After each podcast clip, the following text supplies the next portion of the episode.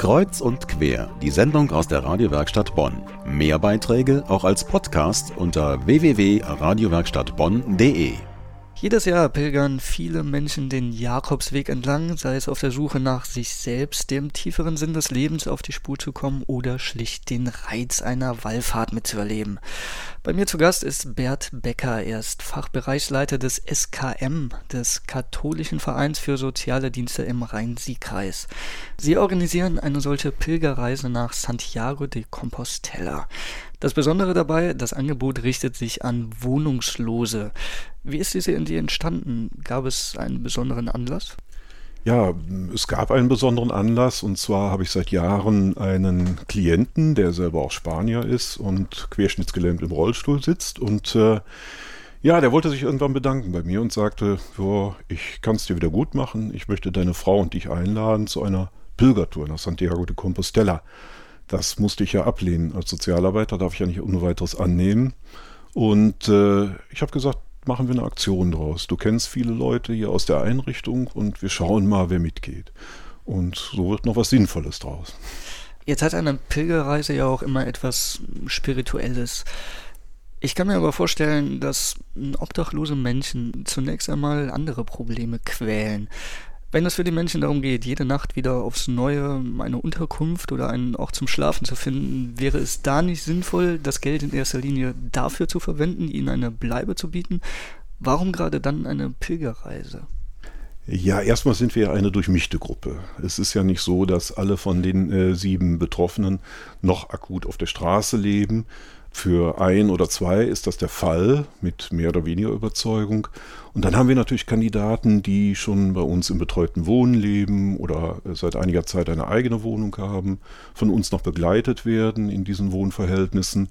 Ja, äh, da macht es dann schon Sinn, da auch nochmal an das Eingemachte zu gehen und über sich selber nachzudenken. Und ich denke, das wird den einen oder anderen auch bewegt haben. Und wie sind Ihre bisherigen Erfahrungen?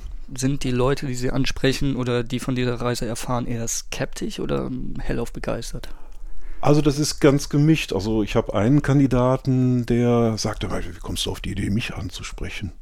Das ist mir eine Ehre. Das war mir natürlich dann auch eine Ehre. Also das fand ich ganz toll. Andere Kandidaten sagten, ja, wird ja mal Zeit, dass ich über mich nachdenke. Wieder einer sagte, ja, mit Gott habe ich nichts zu tun, aber ab und zu sich damit beschäftigen ist auch gut. Ja, so hat jeder seinen eigenen Anspruch bekommen in der Gruppe.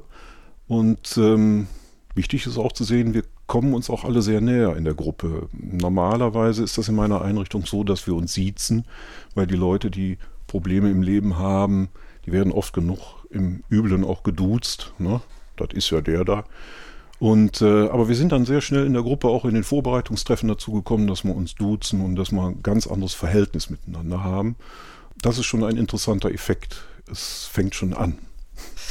Nun muss man ja auch zuerst mal zu dem Wallfahrtsort hinkommen. Von ihr aus hinzupilgern ist dann doch etwas arg weit, also braucht man einen Flug.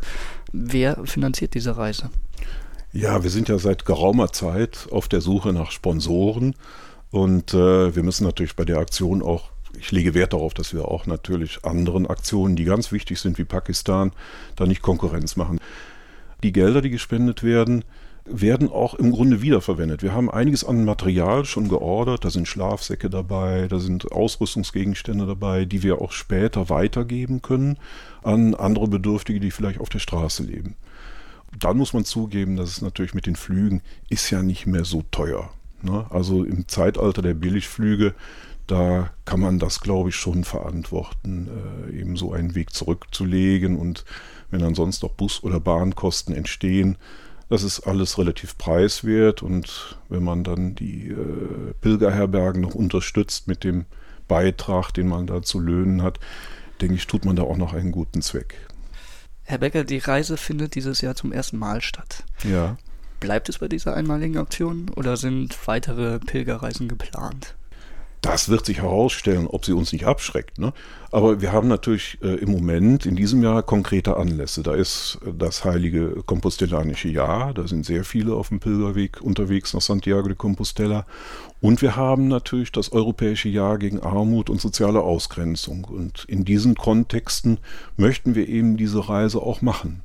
auf die Situation von wohnungslosen Menschen und äh, Menschen, die von Wohnungslosigkeit bedroht sind, aufmerksam machen, eben daraus äh, dann auch Nutzen ziehen für diese Bevölkerungsgruppe, die in ganz Europa natürlich äh, lebt und äh, da weite Kreise zieht. Bei mir im Studio war Bert Becker. Er ist Fachbereichsleiter im Katholischen Verein für soziale Dienste im Rhein-Sieg-Kreis. Herr Becker, vielen Dank für Ihr Kommen. Ich wünsche Ihnen eine gute Reise und möglichst viele interessante Begegnungen auf dem Jakobsweg. Herzlichen Dank.